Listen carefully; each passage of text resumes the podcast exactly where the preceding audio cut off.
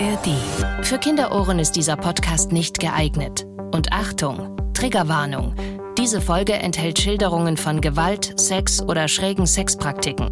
Einige Menschen können auf entsprechende Szenen sensibel reagieren. Bayern 3 True Crime. True Crime. Tödliche Verbrechen. Ein Podcast von Bayern 3. Und damit ein gehauchtes Hello, Hello, Hello. Da Alex und ich wieder in einem Studio sitzen und ich mir gerade eine Thunfisch-Zwiebelsemmel gegönnt habe, freust du dich heute sehr mit mir zusammen zu sein, oder? Sehr. Und wir sind auch gar nicht weit voneinander getrennt. Von dem her ähm, esse ich quasi mit. Alex ist heute total genügsam. Er hat nur eine ganze Packung Schokolade gegessen. Karamellschokolade, ja. ja. die ich nicht mag. Ach Mensch, alles habe ich ihm heute schon angeboten. Magst noch einen Kaffee, magst hier noch auch eine Thunfischsemmel, aber nee. Schön, dass ihr bei uns seid. Heute kümmern wir uns endlich mal wieder um eure ganzen Fragen. Wir haben jetzt ein paar Insta-Lives schon gemacht und das ist wirklich immer Wahnsinn, was ihr da an Fragen stellt. Also ich habe immer das Gefühl, diese eine Stunde, die wir da zusammen sind, kriegen wir gerade irgendwie mal ein Prozent von euren Fragen durch. Deswegen bin ich froh, dass wir heute mal wieder eine Q&A, eine Question and Answer Folge hier für euch machen. Und ich habe als allererstes für uns mal ein ganz lustiges Feedback von der Zoe mitgebracht. Wir sind jetzt mittlerweile auch Teil des Deutschunterrichts, Alex. Oh. Ja. Ich war immer sehr schlecht im Deutschunterricht. Tatsächlich? Ja, ich war kein guter Schüler. Ah, okay. Also generell nicht? Also ich war generell kein guter Schüler. Man muss dazu sagen, ich war ein sehr fauler Schüler. Also immer dann, wenn es drauf ankam, war ich extrem gut. Also ich, ich kann mich erinnern, es gab so ein paar Fälle, in denen ich wirklich eine Eins gebraucht habe, um überhaupt weiterzukommen. Die hatte ich dann auch. Mhm. Aber ansonsten immer so mit dem kleinst möglichen Aufwand das größtmögliche erreichen. Same, same. So war es mhm. bei mir auch. Sagt ihr äh, Wojcek noch was?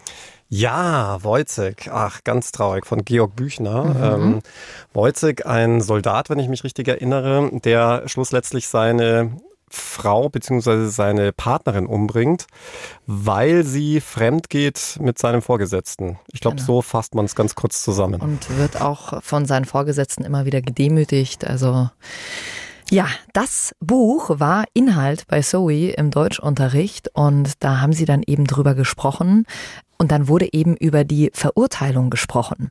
Sie schreibt hier, alle anderen haben normal geantwortet, dann wurde ich drangenommen. Als ich angefangen habe von Mord mit Heimtücke oder fahrlässiger Tötung und er gibt die Tat zu, gesteht aber nicht die Schuld zu reden, haben sich auf einmal alle zu mir umgedreht. Als erstes habe ich mich total gewundert, bis mir eingefallen ist, dass ja nicht jeder euren True Crime Podcast hört. Ist das süß, oder? Und will jetzt bestimmt auch Jura studieren. Ja, natürlich. Ja. Zoe, ne, gib uns Bescheid. Ganz viele Fragen haben wir von euch auch zum Dreifachmord von Starnberg bekommen. Diesen Prozess haben wir ja hier bei uns im Podcast auch mitbegleitet. Du warst ja der Strafverteidiger des Mitangeklagten und du hast in einer unserer letzten Folgen auch dein Plädoyer gehalten. Das haben wir ein bisschen eingekürzt. Also wir haben da nur Auszüge gebracht. Und ich wollte gerade sagen, ein bisschen ist gut. Das war ja vielleicht ein Zehntel ja. des ganzen Plädoyers. Könnt ihr aber nochmal nachhören. Alle Folgen von uns gibt es ja auch in der ARD Audiothek App. Jetzt starten wir als erstes mal mit einer Nachricht von der Becker, die geschrieben hat, Hallo Shaki, hallo Alex, vielen lieben Dank für die spannende Folge. Das Plädoyer von Alex ist ja wahnsinnig spannend, aber auch sehr scharf formuliert. Bekommt Alex für diese sehr scharfe Formulierung vor Gericht keinen Ärger? ja, man muss dazu sagen, berechtigter Einwand, aber das war ja noch gar nichts. Also ich habe auch schon deutlich schärfer formuliert und auch andere Kollegen auch auf der Gegenseite, also auch Staatsanwälte, bei Richtern eher nicht. Ist auch umstritten, ob Richter es dürfen. Da geht es, kurz gesagt, ums sogenannte Kampf ums Recht. Denn immer dann, wenn du um dein Recht kämpfst, gestattet dir der Gesetzgeber auch eine sehr scharfe Wortwahl. Du darfst nur diesen Bereich nicht verlassen. Es darf dann nicht zur Schmähkritik werden. Also sprich einfach dann, auch wenn du den Staatsanwalt scharf angehst, dass es sich dann letztlich nur noch in der Person selbst ausdrückt. Mhm. Aber um dir ein Beispiel zu geben, ist noch gar nicht so lange her. Da hat der einer auf ein Urteil hin sogar verschriftlicht in einer E-Mail an eine Richterin geschrieben, dass sie doch besser einen anderen Job ergreifen möge und erstmal ein paar Fortbildungen besuchen und äh, dass er noch nie so eine schlechte Richterin gehabt hätte. Das alles sind keine Beleidigungen. Das ist alles gerechtfertigt von diesem sehr scharfen Schwert des Kampfes ums Recht und ähm, ist damit, wenn du so willst, gerechtfertigt. Deswegen ist das, was ich da jetzt in dem Plädoyer im Starnberg-Mord äh, gemacht habe, eigentlich, also ganz ehrlich, da habe ich gar nichts gefunden, was auch in einem Ansatz scharf formuliert gewesen wäre. Usual Business sozusagen. Aber ab wann wäre es dann Angriff, wenn du sagst, man, man kann schon in Frage stellen, oh, wo haben Sie Ihre Ausbildung gemacht? Ab wann wäre es dann nicht mehr in Ordnung?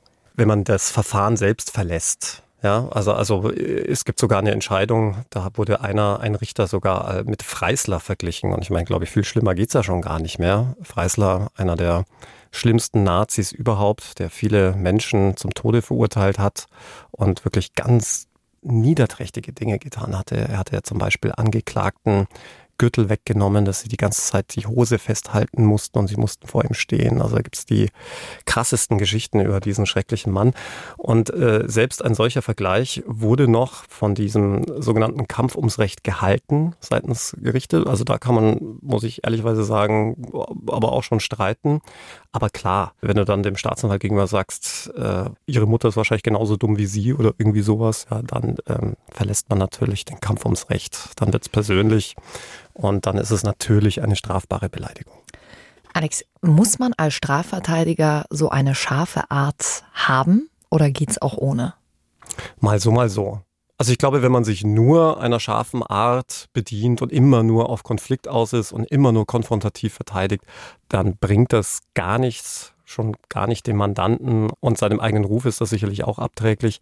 Das ist immer situationsbedingt. Klar muss man sich auch zu wehren wissen, klar muss man auch mal scharf formulieren können, auch mal überspitzt, aber ähm, es muss immer der Situation angepasst sein. Und um es jetzt mal ganz plakativ zu sagen, also wenn du letztlich einen geständigen Mandanten hast, bei dem es ums Strafmaß geht, wüsste ich jetzt nicht, warum man dann anfangen sollte, wild auszuteilen. Ich glaube, das wäre sehr kontraproduktiv. Mhm.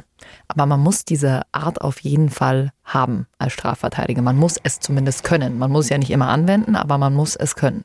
Man sollte zumindest schon eine gewisse Fähigkeit an Durchsetzungsstärke haben, denn das habe ich ja auch schon in unserem Podcast gesagt. Wir haben ja ein sehr subordinatives System im Strafrecht. Das macht sich ja schon an der ganzen Ausgestaltung im Gerichtssaal deutlich. Du hast den Richter auf der Richterbank immer erhöht, der von oben herab auf dich hinunterblickt. Nicht selten auch der Staatsanwalt, der erhöht sitzt und immer, zumindest in Bayern, immer den Platz am Fenster hat. Ja, also immer den besten den Platz, wenn man so Ausblick. will. Nee, hat aber auch seinen Grund. Der Staatsanwalt sitzt deshalb am Fenster, weil das natürlich auch die einzige Fluchtmöglichkeit wäre.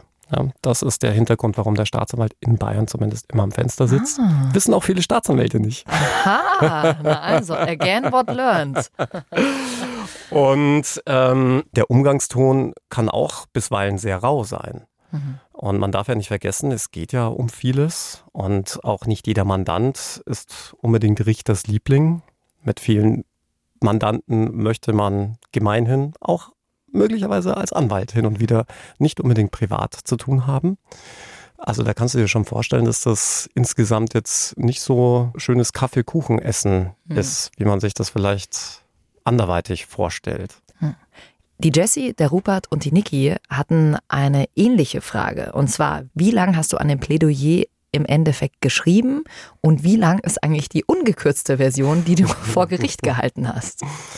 Also, die ungekürzte Version des Plädoyers hat 170 Seiten, Schriftgröße 12, äh, ohne dass da irgendwie Absätze oder irgendwelche größeren Zeilenabstände drin wären. Also, das ist schon fast ein ganzes Buch und deswegen kann man sich auch wahrscheinlich denken, dass ich relativ lang an diesem Plädoyer gesessen habe. Es waren wahrscheinlich summa summarum schon so drei Wochen am Stück. Krass. Und wie viele Stunden standest du dann vor Gericht und hast plädiert? Ich glaube, am Ende waren es mit Pause etwa sechs Stunden. Boah. Also dann macht man wirklich, sagt, okay, jetzt machen wir einen Cut und dann setzt du genau da wieder an. Wir haben eine Mittagspause gemacht von einer Stunde, also das Plädoyer selbst ging fünf Stunden. Warst du heiser danach? Ich nicht, die Richterin schon, aber die Richterin hat auch, also bei der Urteilsbegründung, hat aber auch keine Pause bekommen. Also die hat wirklich knapp sechs Stunden ihr Urteil begründet und das ohne Punkt und Komma quasi. Boah, also Hut ab. Ja. Der Burkhardt hat uns auch noch eine Frage durchgeschickt. Vielleicht sogar mit einer kleinen Kritik. Muss man wirklich einen Richter oder ein Gericht in einem Plädoyer totreden? Oder würde nicht ein auf Fakten kurz und prägnant gestelltes Plädoyer überzeugender wirken? Aber wenn ich Richter wäre, würde ich Sie auffordern, auf den Punkt zu kommen. Danke euch beiden, echt ein super Podcast. Ja, kurz und prägnant sollte und muss es sein. Aber wer sagt denn, dass auch 170 Seiten nicht kurz und prägnant sind? Man muss es natürlich immer ins Verhältnis setzen. Wir hatten ja auch knapp 100 Prozesstage. Ja, und äh, es geht ja auch nicht um den kleinen Ladendiebstahl, sondern es geht hier um einen Dreifachmord. Da ging es um sehr viele Indizien, keine Beweise. Die Frage, ob man einer einzelnen Aussage Glauben schenken kann, wenn ja, wie viel. Und natürlich erschöpft sich ein solches Plädoyer auch nicht darin, dass man irgendwie sagt, ich halte ihn für unschuldig, Punkt, sondern man muss auch entsprechend gute Gründe vorweisen. Ich hatte mir die Mühe gemacht, verschiedene Aspekte auch visuell darzulegen. Zum Beispiel gab es eine Situation, bei der es darum ging, wie der Verschluss einer Waffe nach dem Abfeuern einer Patrone steht. Und dazu hatte ich zum Beispiel im Vorfeld diverse Videos angefertigt, um die im Gerichtssaal fortzuführen und somit dem Gericht, der Staatsanwaltschaft, aber auch dem Publikum zu zeigen, auf was es einem ankommt. Denn viele Dinge kann man auch einfach nicht in Worte fassen oder nur schwer in Worte fassen und muss das dann auch zeigen. Und auch genau dafür ist ein solches Plädoyer da. Man ist nicht darauf beschränkt, nur irgendwie aus seinen Aufzeichnungen vorzulesen. Und vielleicht an der Stelle auch ganz wichtig, ein Gericht kann die Redezeit eines Plädoyers auch nicht beschränken. Denn man weiß ja gar nicht und kann auch nicht voraussehen, was im Interesse der Rechtsfindung, insbesondere seitens der Verteidigung, vorgebracht wird. Und da gilt die Regel, solange man den Gegenstand der Hauptverhandlung nicht verlässt und ich jetzt nicht irgendwie über Einsteins Relativitätstheorie schwadroniere, sondern bei der Sache bleibe, könnte ich theoretisch auch über Wochen oder Monate plädieren. Krass. Plötzlich werden aus 100 Prozesstagen 300 Prozesstage. Ja, vor allem, da muss man sagen, du hast es hier damals auch nochmal eingesprochen. Das war direkt an dem Tag, als du auch vor Gericht äh, plädiert hast. Heißt, du hast es ja eigentlich fast zweimal an dem Tag. Da hattest du schon auch sehr kleine Augen danach. Da weiß ich noch. Mag sein. Ja. Da bist danach aber noch auf den Nockerberg gegangen, gell? Der Nockerberg hat ja zumindest einen Münchner Kultstatus. Und wenn man da mal eine Einladung bekommt, da muss man ja hingehen. Ja, zum Starkbierfest. Wenn, ich habe aber nichts getrunken. Natürlich nicht. Macht Alex ja nicht. Wenn ihr übrigens das alles nochmal nachhören wollt, diesen ganzen Starnberg-Prozess, dann schaut gern rein bei uns in der ARD-Audiothek-App. Da findet ihr alle Special-Folgen nochmal und das ist wirklich super, super interessant, weil wir da einfach durch dich, Alex, auch ganz nah dran sein konnten. Die Lisa würde von uns gerne wissen, wie wir unsere Folgen denn so vorbereiten. Shaki, kennst du die Fälle im Vorhinein oder gibt es da doch noch die ein oder andere Überraschung? Wie spontan sind eure Gespräche? Also wir haben natürlich im Hintergrund ein Team, die uns die Fälle natürlich auch aufarbeiten, die uns da Fakten zusammensammeln. Alex bringt die Fälle immer mit. Du organisierst ja auch ganz viel im Hintergrund, wenn wir dann zum Beispiel einen Mordermittler, den Richard Thies, den wir da hatten, da hattest du auch den Kontakt zu ihm. Und Alex ist natürlich unser Mann, der die Fälle ranbringt. Und dann haben wir auch unseren Morningshow-Moderator Sebastian Winkler, der die Stories immer ganz ganz schön für uns einspricht. Und wir quatschen dann immer den Fall vorher durch und dann ergeben sich aber in der Aufnahme oft bei mir natürlich auch Fragezeichen. Ich bin ja so wie ihr sozusagen auch Zuhörer und immer wieder, ich habe zwar mittlerweile das Gefühl nach zwei Jahren, dass ich juristisch irgendwie jetzt schon ganz gut aufgestellt bin, weil sich die Dinge ja doch immer wieder wiederholen. Aber äh, wir sind dann eigentlich relativ spontan und unser ganzes Gequassel, was unsere Redaktion als total unnötig empfindet, wird dann einfach rausgeschnitten hinten raus. Absolut. Ich glaube, ich kann künftig auch Jackie als meine Vertreterin in diverse Gerichtsverhandlungen schicken. Das würde wahrscheinlich keiner merken. Und äh, übrigens, Sebastian, wirklich sehr guter Mann, tolle Stimme. Ich habe mir auch schon überlegt, ob ich nicht künftig alle meine Plädoyers direkt von ihm vortragen lasse. Ja, das wär's, ne? Und dann noch im Hintergrund und stellen Sie sich mal diese Situation vor und dann wird's hintenrum noch gut produziert. Also wir haben hier natürlich ein Top-Team sitzen und äh, nur so ist es natürlich für uns auch möglich. Mein Alex hat ja auch noch einen Hauptjob. Ich moderiere hier auch noch im Radio sind wir noch auf Tour. Insofern haben wir da natürlich im Hintergrund auch ordentlich Support. Aber das, was wir hier so aufzeichnen, das ist dann schon im Flow und mit viel Thunfisch und viel Schokolade und Hauptsache uns geht's gut, dann kommen wir schon irgendwie ins Quatschen. Aber das wäre mal eine Idee, Alex, unsere ganzen Outtakes zusammenzuschneiden, oder? Wenn Oh wir uns hier Gott. versprechen oder sagen, komm, ich setze nochmal neu an. Wird Also am schönsten finde ich ja immer deine Denglisch-Versprecher. One, two, three, Trug, Trugreim. Trugreim. Das war's, genau. Das war schön, ja. Oder wir lassen sie nächstes Mal einfach drin. Aber wir hatten ja generell schon ein paar Fauxpas. Ich habe letztens auch wieder dran gedacht, erinnerst du dich noch dran, als ich so einen Husten hatte, als wir auf Tour waren und ich dann wirklich kurz die Bühne verlassen musste, weil mir einfach, kennst du das, wenn du einmal an Husten Krass. denkst, Das weiß ich gar weißt nicht du gar mehr. nicht mehr. Nee. Zum Glück hast du gerade was erzählt und ich habe immer wieder gemerkt, dass mir der Husten hochgekommen ist. Ich habe schon getrunken, getrunken, hat nichts geholfen. Dann habe ich doch gesagt, Alex, erzähl mal kurz weiter, ich muss mal kurz eine Hustenbonbon holen. Aber lustig war auch bei unserer letzten Tour. Ich habe jetzt seit neuestem ein eigenes Stage-Piano bei mir in der Künstlergarderobe stehen, denn Jackie braucht immer unendlich viel Zeit, um sich fertig zu machen. In der Stimmt. Zeit, in der Zeit langweile ich mich ohne Ende und dann klimper ich ein bisschen rum. Und beim letzten Mal hatte ich so viel Spaß dabei, dass Jackie mich gleich dreimal holen musste, weil die Show schon losging. Also es war wirklich so zwei Sekunden, bevor wir auf die Bühne gehen. Jetzt Alex, die Show geht los. Ich dachte, ja komm, das dauert doch noch ein bisschen. Ja, ich, davor habe ich dann auch immer Angst, dass Alex einfach nicht da ist. Und ich dachte mir jetzt so, ja, keine Ahnung, checkt das jetzt nicht oder will er nicht oder was ist los? Ja, muss man schon immer aufpassen. Wäre ja nicht so, dass das nicht auch schon mal passiert wäre, dass wir ein bisschen zu spät auf der Bühne waren. Also, aber Aber gut. du hast mein musikalisches Genie hast du unterbrochen. Wer weiß, was für ein toller Song daraus entstanden wäre. Ja, natürlich. Es tut mir leid. Wenn ihr dieses tolle musikalische Genie auch mal auf der Bühne sehen wollt, kommt gern vorbei. Alle unsere Termine, wir sind ja wirklich in ganz Bayern unterwegs und auch außerhalb Bayerns findet ihr auf bayern3.de. Vivian, du hattest auch eine sehr interessante Frage. Kann ein Millionär einen Mord begehen und nach seiner Strafe genauso luxuriös weiterleben?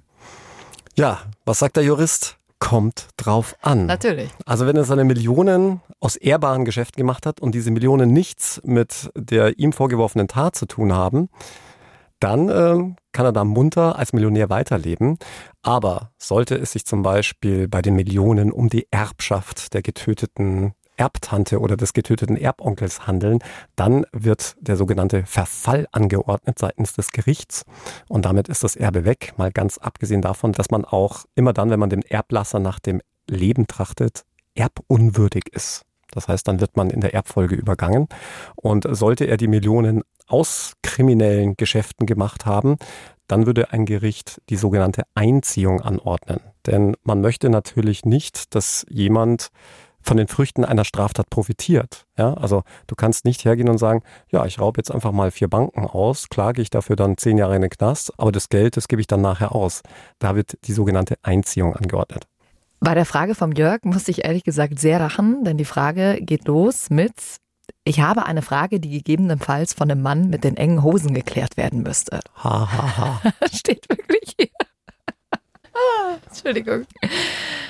Gerichtsverfahren sind in Deutschland mit kleinsten Ausnahmen öffentlich. Das Urteil wird ja auch im Namen des Volkes gesprochen. Nun aber die Frage, warum dürfen denn keine Kameras im Gerichtssaal sein, geschweige denn das Verfahren übertragen werden? Das wäre doch dann nur öffentlich, oder?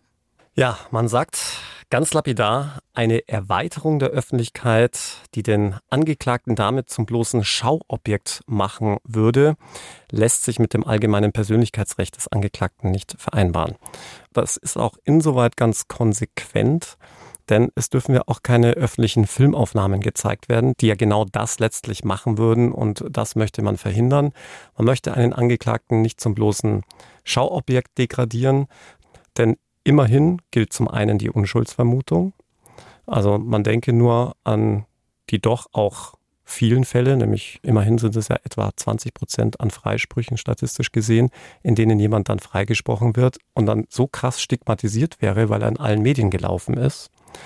Umgekehrt sollen sich die Prozessbeteiligten ja auch wirklich auf den Prozess konzentrieren können und nicht daraus ein eigenes Spektakel machen. Jetzt muss man sagen, kann man dem kritisch gegenüberstehen. Ich persönlich fände es schon richtig, dass wichtige Prozesse aufgezeichnet werden. Man denke in dem Zusammenhang nur an die Nürnberger Prozesse, die wurden aufgezeichnet, weil bei den alliierten Mächten, bei deren Rechtssystem, das ja vor allem von den Amerikanern in dem Fall geführt wurde, äh, das gang und gäbe ist weil man sagt, die Öffentlichkeit muss einen Anspruch darauf haben, zu wissen, wie es im Gerichtssaal zugeht, ob alles mit rechten Dingen zugeht. Denn jedes Urteil ergeht im Namen des Volkes. Also jeder Einzelne von uns unterschreibt, wenn man so will, für eine Verurteilung. Und dann muss es schon auch das ureigenste Recht eines jeden sein, dem beiwohnen zu können.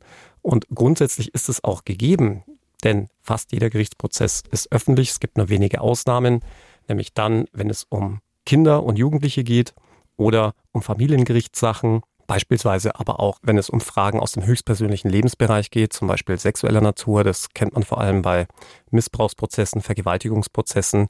Da muss man dann sagen, geht es ja auch wirklich niemandem was an, was letztlich in dieser sehr intimen Sphäre passiert.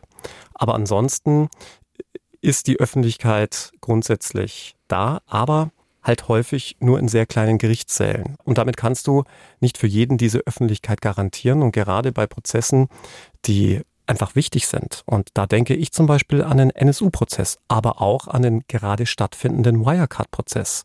Fände ich es schon extrem wichtig, dass man die Sitzplätze nicht so arg begrenzt, wie sie leider aufgrund der natürlichen Begebenheiten eines Gerichtssaals begrenzt sind. Und da muss ich sagen, hat zum Beispiel das Landgericht Duisburg, als es um das Love Parades Unglück ging, sich eine ganze Messehalle angemietet, damit man dem öffentlichen, insbesondere auch internationalen Andrang gerecht wird.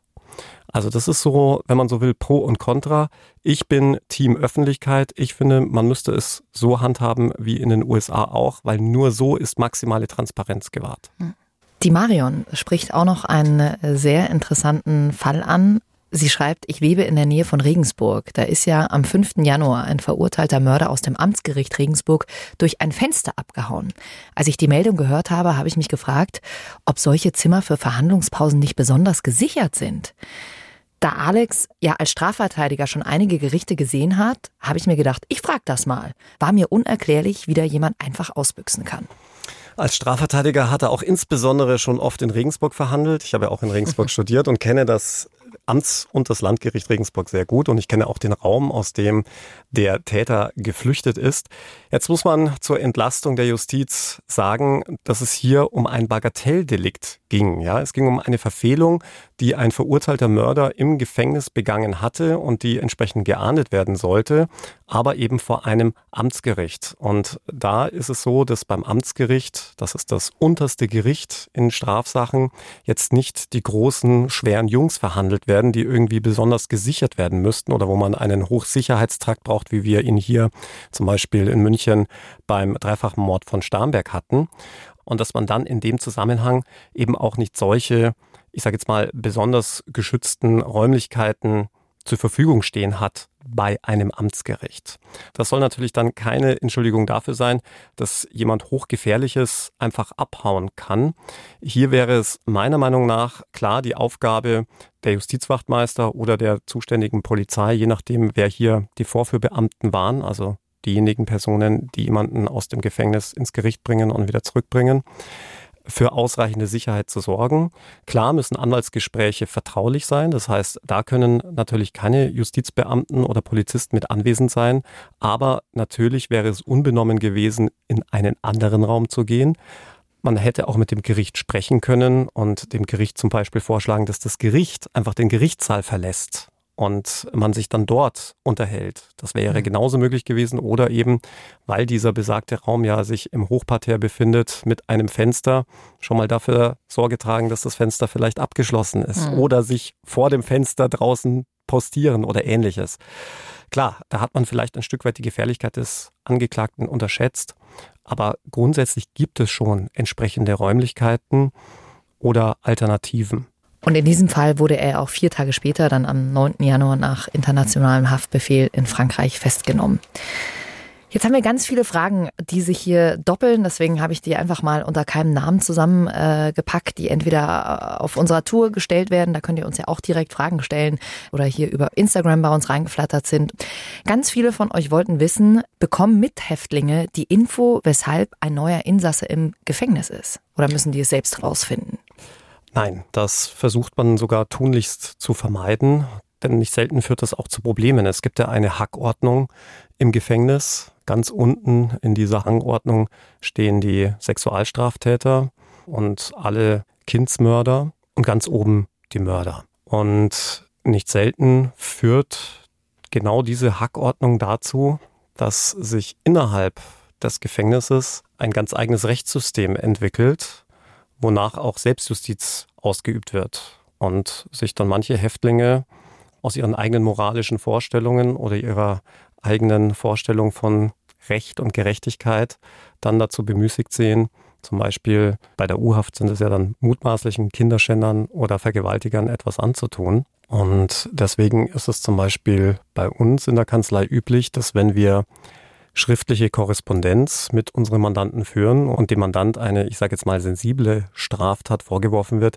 dass erst gar nicht kommuniziert wird oder um ihn dann auch wirklich zu schützen, durchaus andere falsche Straftaten reingeschrieben werden, indem wir dann zum Beispiel einem Mandanten dann schreiben, in ihrer Strafsache wegen Steuerhinterziehung teilen wir Ihnen Folgendes mit. Hm. Jetzt kommen wir zu einer ganz konkreten Nachfrage, zu einer bestimmten Folge, zu unserer Folge Die Tyrannen. Das ist in unserer sechsten Staffel jetzt, Folge Nummer sieben. Der Sohn, der seine wohlhabende Mutter ermordet. Und Theresa fragt dazu, wer erbt eigentlich das ganze Vermögen? Können die Enkelkinder das Vermögen erben, obwohl ihr Vater die Großmutter ermordet hat? Ja. Ich musste aber ehrlicherweise dann nochmal nachgucken, denn natürlich könnte man auch folgende Überlegung haben.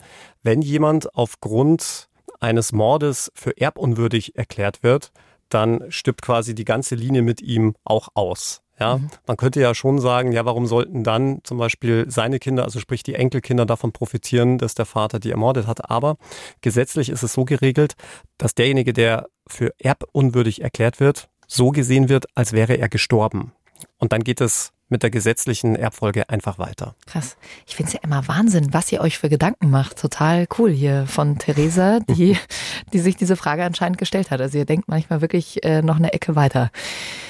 Hier auch eine sehr interessante Frage. Wir sprechen ja immer darüber, dass oft ein Mord nicht als Mord erkannt wird, dass äh, eine falsche Todesursache festgestellt wird. Und da hat die Jessie gefragt, kann man den Bestattern nicht eine extra Schulung zukommen lassen, dass sie sowas nochmal überprüfen? Also praktisch schauen, ob das wirklich die richtige Todesursache war, die da festgestellt wurde. Ja, das würde, glaube ich, viel zu weit gehen, denn die Todesursachenfeststellung ist ja eine rein ärztliche Maßnahme und äh, nicht umsonst studiert man sechs Jahre Medizin und hat dann nochmal eine fünfjährige Facharztausbildung, bevor man überhaupt auf die Menschen losgelassen wird. Von dem her würde das eine sehr lange Schulung nach sich ziehen. Man fährt in München ein Modell, bei dem man den Kriminalbeamten, genauer gesagt dem Kriminaldauerdienst, eine entsprechende Schulung hat zukommen lassen. Zumindest dahingehend wirklich Auffälligkeiten einer unnatürlichen Todesursache zu erkennen. Ob man dasselbe System auch bei Bestattern einführt, darüber könnte man sicherlich nachdenken. Die Frage ist zum einen eine Kostenfrage. Wer bezahlt das alles? Denn letzten Endes würde man das ja den Angehörigen dann wieder in Rechnung stellen müssen oder auf die Angehörigen umlegen. Zum anderen scheitert es wohl schon ein wenig auch an unserem Bestattungssystem. Denn was viele nicht wissen, um bestattet zu werden, bedarf es keiner Ausbildung. Du kannst zwar eine Ausbildung machen, seit neuestem wird eine Ausbildung angeboten, die ist aber nicht zwingend. Und damit ist leider, muss man sagen, keine gleichbleibende Qualität gewährleistet. Und die wäre ja damit dann auch nicht im Rahmen einer, ich sage jetzt mal, Laien-Leichenschau gewährleistet. Das müsste man schon anders durchdenken, was man angedacht hatte, schon vor einigen Jahren, ob nicht jede Leiche einer gerichtsmedizinischen Untersuchung zugeführt werden sollte. Das hat man aber dann gleich wieder ad acta gelegt, denn pro Jahr sterben in Deutschland, was schätzt du? Das ist jetzt so eine typische Frage. Da kriege ich nicht drei, vier Antwortmöglichkeiten, wie Nein. bei Günther Jauch. Boah, wie viele Leute sterben. Okay, ich gebe dir, geb dir vier Antwortmöglichkeiten. Ja. 20.000, 100.000, 400.000, eine Million. Ich entscheide mich für B, 100.000. Ja, es sind fast eine Million Menschen sterben pro Jahr in Deutschland man hätte ja auch gar nicht die Kapazität, das zu stemmen. Oder? Und das kommt dann noch hinzu. Ja, also es ist halt schlicht und ergreifend nicht möglich. Und das ist aber leider auch der Grund, warum so viele Experten, einschließlich mir, sich auf den Standpunkt stellen, dass in Deutschland mindestens jeder zweite Mord unerkannt bleiben. Ich glaube, dass es sogar noch viel mehr sind. Hm. Also du wärst eigentlich dafür? Ich wäre dafür, dass man diejenigen, die wirklich für die Leichenschau verantwortlich sind, nämlich die Ärzte, viel mehr an die Kandare nimmt und auch regelmäßig anleitet, so wie zum Beispiel in Betrieben alle zwei Jahre ein Erste-Hilfe-Kurs aufgefrischt werden muss, sollte bei den Ärzten, die die Leichenschau regelmäßig durchführen, das sind vor allem die Hausärzte, auch wirklich mit konstantem Abstand entsprechende Fortbildungen angeboten werden und das auch regelmäßig abgeprüft werden. Hm. Kann man auf jeden Fall mal drüber nachdenken und auch immer wieder schön, diese ganzen Nachrichten, wo ihr uns so hört. Also Pendlerfahrten ist natürlich der Klassiker, aber hier, was die Senta geschrieben hat, Sie war unterwegs mit der Bahn von Berlin nach Leogang. Statt der geplanten acht Stunden waren es zwölf Stunden. Aber mit keinem Podcast würde ich diese Zeit so gut überstehen. Das war wirklich das Einzige, was meine Laune so ein bisschen angehoben hat. Ey, das ist schon fies. Zwölf Stunden. Da ja. bist du aber am Schimpfen.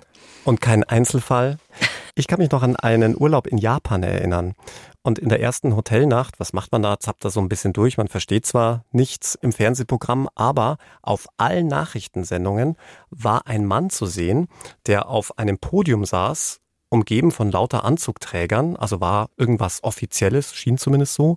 Und der Mann in der Mitte, vor dem lauter Mikrofone aufgebaut waren, war sichtlich am Weinen und hatte sich immer wieder entschuldigt, wirklich die Hände zusammengefaltet und immer wieder so verbeugt und entschuldigt und geweint.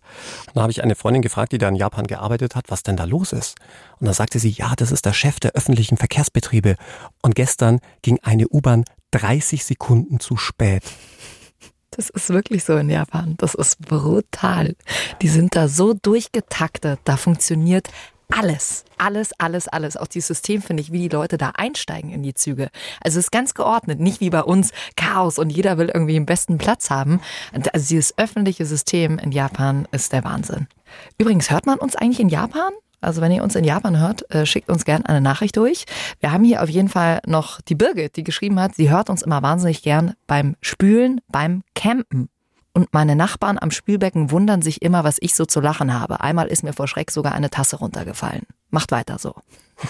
das ist immer das Lustigste, ne? wenn du dich irgendwie unbeobachtet fühlst und dann reagierst du auf irgendwas und die anderen Leute denken sich, okay, die Verrückte hier von Wohnwagen 10. du siehst so ein bisschen aus wie so eine Camperin. Echt? Woran machst du das aus? Wie sieht eine Camperin aus? Ja, ich weiß nicht, so von deinem ganzen Habitus könnte ich mir gut vorstellen. Du wanderst ja auch gerne, ne? Ja, ich bin ja. gern in den Bergen. Also ich sag mal so, ehrlich gesagt, Campingplatz und Wohnwagen, das ist nichts für mich. Aber was ich wirklich ultra geil finde, einfach ein Zelt mitnehmen und irgendwo campen. Also jetzt äh, in Schweden bin ich im Sommer, da werden wir uns einfach nur ein Zelt mitnehmen und da darfst du es ja. Das ist ja total geil. Da kannst du einfach dein Zelt am See aufschlagen und das finde ich immer so schön. Mhm. Und so beginnt jede gute True Crime Story. Ja. Allein im Zelt, nachts am See. Hör auf jetzt, zerstör mir meinen Campingurlaub nicht im Sommer. so, jetzt kommen wir noch zu den ganz persönlichen Fragen zu oh, Dr. Alexander Gott. Stevens. Und zwar will man hier wissen, ob du eine Brille oder Kontaktlinsen trägst. Weder noch. Aha, denn letztens wurdest du gesehen in einer Wiederholung der Folge im Namen der Gerechtigkeit und da hattest du eine schwarze Brille auf. War das ja, so eine Fake-Brille, die man mal eine, eine Zeit lang so aufgehabt hat, um cool zu sein? Nee, es war eine Fake-Brille, weil die Redaktion der Meinung war, ich war zu dem Zeitpunkt schon sehr jung, ich war gerade mal 30, dass ich da so ein bisschen intellektueller aussehen würde. Mhm. Vielen Dank. Ja, ja. sehr nett. Und was ist eigentlich mit dem Marathonlauf im Oktober geworden? Äh, das Geburtstagsgeschenk von Alex Papa. Ja, den hast du geschafft, oder? Es war ein Weihnachtsgeschenk. Ich habe dieses Jahr zu Weihnachten, also letztes Jahr zu Weihnachten keinen erneuten Marathonlauf geschenkt bekommen. Ich weiß nicht warum. Und mein Bruder und ich haben mit Erschrecken festgestellt, nachdem wir letzte Woche mal wieder laufen waren, wir sind seither nicht mehr laufen gewesen, dass wir jetzt aktuell, Stand jetzt, kläglich versagen würden. Und äh, ich habe mich jetzt aufgerafft, mal wieder langsam anzufangen. Oh, du weißt ja, meine Laufzeiten, die liegen ja immer so zwischen 1 Uhr und 3 Uhr morgens. Ja, das ist immer verrückt. Also wenn man mit Alex auf Tour unterwegs ist, der hat einen ganz komischen Rhythmus. Und dann verpasst er auch meistens immer das Frühstück, ja, weil du dann irgendwo in der Nacht noch laufen warst. Das wäre das Letzte, was mir einfallen würde, um ein Uhr in der Nacht noch loszulaufen. Aber ich finde, es geht, gibt eh keine gute Tageszeit. Also auch in der Früh direkt loszulaufen, ist auch ganz schwierig.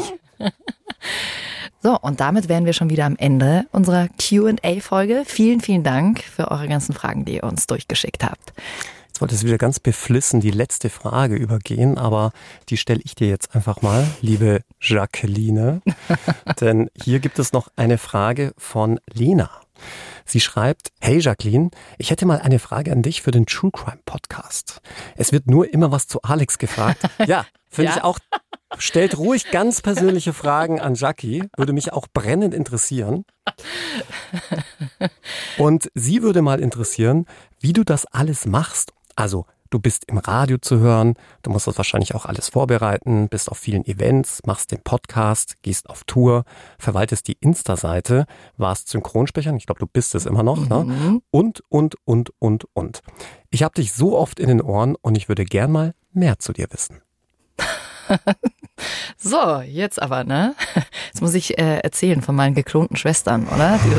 Oh ja, stellst du mir dann eine davon bitte vor? Welche willst du haben? Eins, zwei, drei? ja, das ist tatsächlich, hat sich ein bisschen angehäuft hier in den letzten Jahren. Wobei ich sagen muss, bei mir, wie es bei dir ja auch ist, Alex, du machst ja auch ähnlich viel. Wenn einem eine Sache Spaß macht, dann hat man irgendwie gar nicht das Gefühl, dass das jetzt irgendwie Arbeit ist. Natürlich ist es Arbeit und man ist viel unterwegs, aber es macht einfach wahnsinnig viel Spaß. Deswegen vergisst man das dann vielleicht auch manchmal, dass ein Tag vielleicht mehr als acht Stunden hat. Aber ich muss ja auch äh, immer wieder sagen, was wir auch in der, ähm, in der Folge auch schon gesagt haben, wir haben natürlich auch ganz viele Leute im Hintergrund. Also ich mache natürlich auch die Instagram-Seite nicht alleine, da habe ich auch ein Team hinter mir, die sich Ideen überlegen. Und auch auf den Events ist es natürlich super organisiert. Auch im Radio haben wir auch noch Redakteure bei uns im Hintergrund. Also es ist natürlich viel. Man hüpft immer von Event zu Event, aber es sind alles sehr schöne Sachen. Deswegen ähm, und mit Alex an meiner Seite ne, ist natürlich sowas wie der Podcast und die Tour ein einziges Highlight. Was willst du? Ja. Ja, schöner als jeder Campingurlaub, Alex.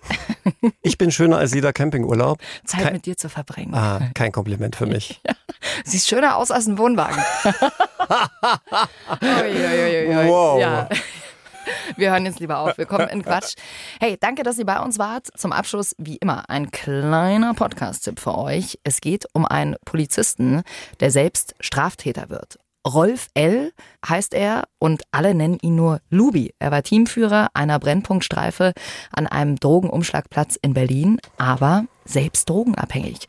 Später wird er dann Teil einer Autoschieberbande und fährt Autos durch ganz Europa, bis ihm dann das LKA auf die Schliche kommt. Der Podcast heißt Lubi, ein Polizist stürzt ab. Findet ihr wie immer in der ARD Audiothek App. So, hast du schon Angst vor unserer Verabschiedung? Die mhm. ich jetzt habe, Alex? Solange du nicht wieder pseudo-bayerisch sprichst. Es wird noch schlimmer. Ich glaube, es ist jetzt, ja, wir, wir gehen jetzt so in die Kölner Richtung und ich habe schon ganz große Angst davor, weil ich es mit Sicherheit nicht richtig aussprechen werde. Also Nathalie, verzeih mir bitte und ihr schickt uns gern weiterhin eure Verabschiedung durch. Vielleicht am besten auch das nächste Mal als Sprachnachricht. Machet Jod Eva Nitze off. Oder wie würdest du es aussprechen? verstehe ich gar nicht. Gott, ich und Dialekte. Ja, aber ich bin da genauso schlimm. Also, wir hören uns nächste Woche und freuen uns auf euch. Ciao, ciao. Bayern 3 True Crime. True Crime. Tödliche Verbrechen. Der Podcast mit Jacqueline Bell und Dr. Alexander Stevens. Immer freitags neu in der ARD Audiothek und auf bayern3.de.